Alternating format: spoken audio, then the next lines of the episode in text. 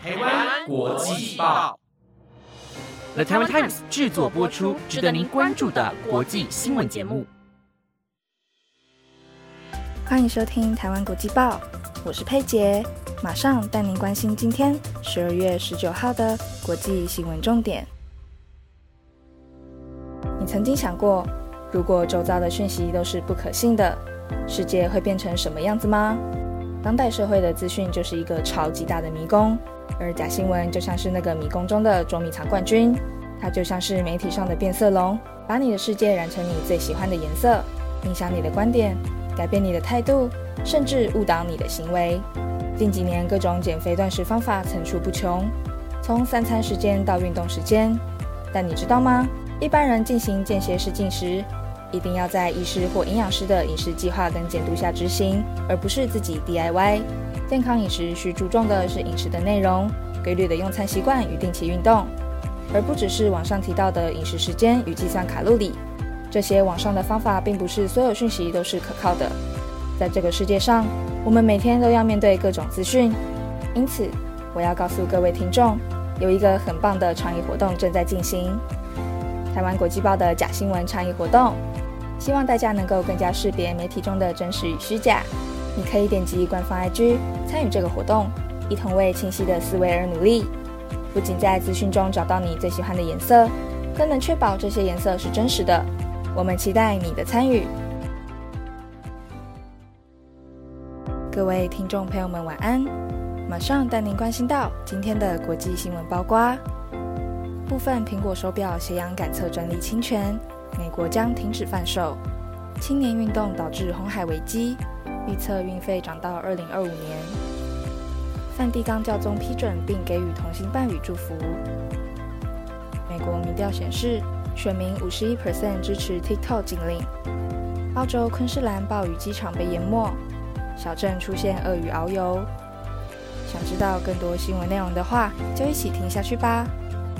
首先带您关心的第一则新闻为：部分苹果手表咸阳感测专利侵权，美国将停止贩售。苹果公司将在美国停止销售最新的两款智慧手表，原因是牵涉到斜阳感测专利纠纷。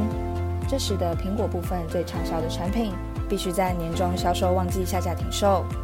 苹果公司十八号宣布，Apple Watch Series 9和 Ultra 2将于十二月二十一号在网络上暂停销售，实体零售店则从平安夜开始停售。该公司说，已经出售给客户的手表不会受到影响。不带斜氧功能的 S e 型号也仍在销售中。这次的停售决定是苹果为一项即将针对配备斜氧感测器的 Apple Watch 销售禁令做预防性准备。苹果从2020年首次在智慧手表产品中配备斜氧感测功能，但 Massimo 公司表示这是自家的发明。美国国际贸易委员会 ITC 十月裁定苹果侵害 Massimo 的专利，必须停止销售这些侵权产品。而这些专利涉及手表如何计算一个人的血氧浓度。Series 9和 Ultra 2型号占苹果手表销量的绝大部分。苹果未透露这些产品赚进多少营收，但手表是苹果公司可穿戴、家用和配件业务的核心产品。这块业务年营收超过四百亿美元。根据分析师估计，在九月底止的二零二三年度，光是 Apple Watch 就让苹果赚进约一百七十亿美元。拜登政府一位官员表示，审查已交给美国贸易代表戴奇，他正在审慎考量纠纷中的所有因素。苹果一名发言人说：“ITC 的裁定有误，应该被推翻。苹果计划对这项裁定上诉。”接下来带您关心的第二则新闻为：青年运动导致红海危机，预测运价涨到二零二五年。也门叛军青年运动。多次在红海袭击商船，抗议以色列对加沙的军事行动。全球四大航商和英国石油 BP 公司都已陆续宣布暂缓航行红海。若情势持续下去，红海运输危机可能会冲击全球经济。彭博行业研究资深分析师克劳斯科预测，航运运价将一路提高到二零二五年。红海是全球最重要的石油及消费品运输路线之一。十一月十九号。与巴勒斯坦武装团体哈马斯同受伊朗支持的青年运动，首度登上并劫持一艘货轮，随后多次以飞弹和无人机攻击经过红海的货轮，宣称要阻止船只前往以色列。美国、英国、法国海军阶层拦截青年运动的无人机及飞弹。本月十六号，美军驱逐舰击落共十四架青年运动向以色列发射的无人机。如果红海地区的安全危机被认为威胁到邻近的阿拉伯海，考虑到全球约三分之一的海上石油供应需要通过阿拉伯海，那么石油的经济成本将急速提高。苏伊士运河管理局负责人雷比指出。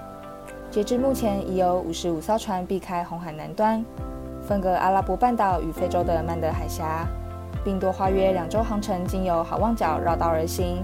过去数个月内，获报多起船只事件，多发生在曼德海峡周边。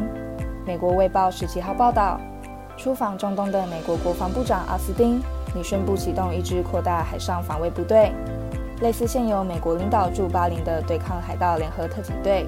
目的在保障商船免受攻击，并维持航运安全。接下来带您关心的下一则新闻是：梵蒂冈教宗批准并给予同性伴侣祝福。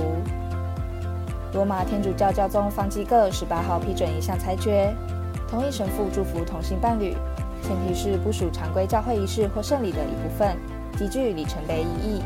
根据路透报道，家庭教育部发布的文件说，祝福虽然不会让不正常关系合法化。但表明了上帝欢迎所有人。教育部同时补充，祝福绝不能与异性婚姻的圣礼混淆。同性恋者无法获得圣礼，而结婚亦是一种圣礼。教育部曾经在2021年3月针对教会是否有权利给予同性结合祝福，表示神不可能祝福罪恶，而如今立场明显转变，神父应依照不同情况做出决定。不应阻止或禁绝教会在任何情况下与人们保持紧密关系。人们可以透过简单的祝福寻求上帝的帮助。天主教会的教理认为，同性吸引不是罪过，但同性之间的性行为有罪。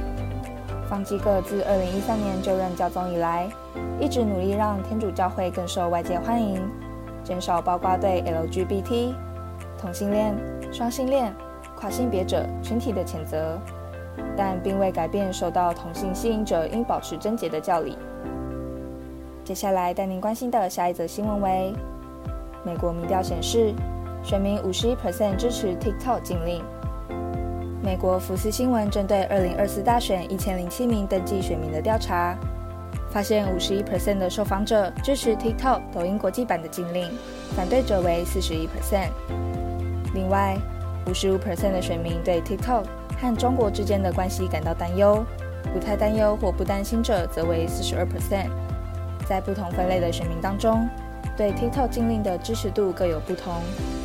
非常保守派当中有高达七十一 percent 认为应该封杀 TikTok，其他包括白人福音派六十三 percent，共和党人士六十二 percent，六十五岁以上老人六十 percent，白人男性五十五 percent。相较而言，民主党女性支持 TikTok 禁令的仅有四十 percent，非常自由派三十五 percent，三十岁以下选民三十三 percent。共和党民调专家肖尔表示，TikTok 禁令支持与否的主要分界线是年龄。美国年轻人喜欢剃头但老年人从中看到了威胁。这项民调于二零二三年十二月十号至十三号进行，在民意研究公司的协助下。从全美选民答案随机挑选一千零七人，透过视化和手机展开访问，抽样误差幅度为正负三个百分点。接下来带您关心的最后一则新闻为：澳洲昆士兰暴雨机场被淹没，小镇出现鳄鱼遨游。澳洲东北部昆士兰州近日遭受热带气旋贾斯伯侵袭，部分地区下起了豪雨，机场被洪水淹没。英国广播公司 BBC 报道，虽然到目前为止尚未传出有人员失踪或死亡的事件，不过昆士兰州政府认为这可能是该州史上最惨重的一次洪灾，预估雨势还会持续整整二十四小时。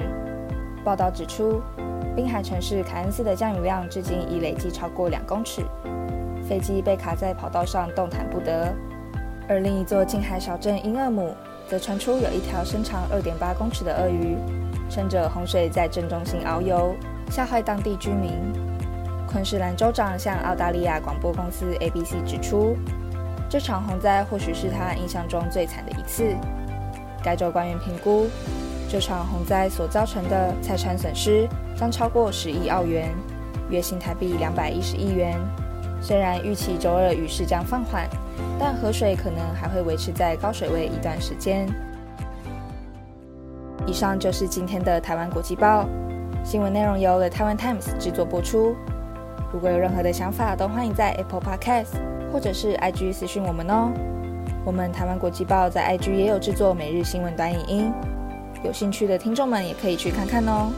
感谢大家的收听，我们下次见。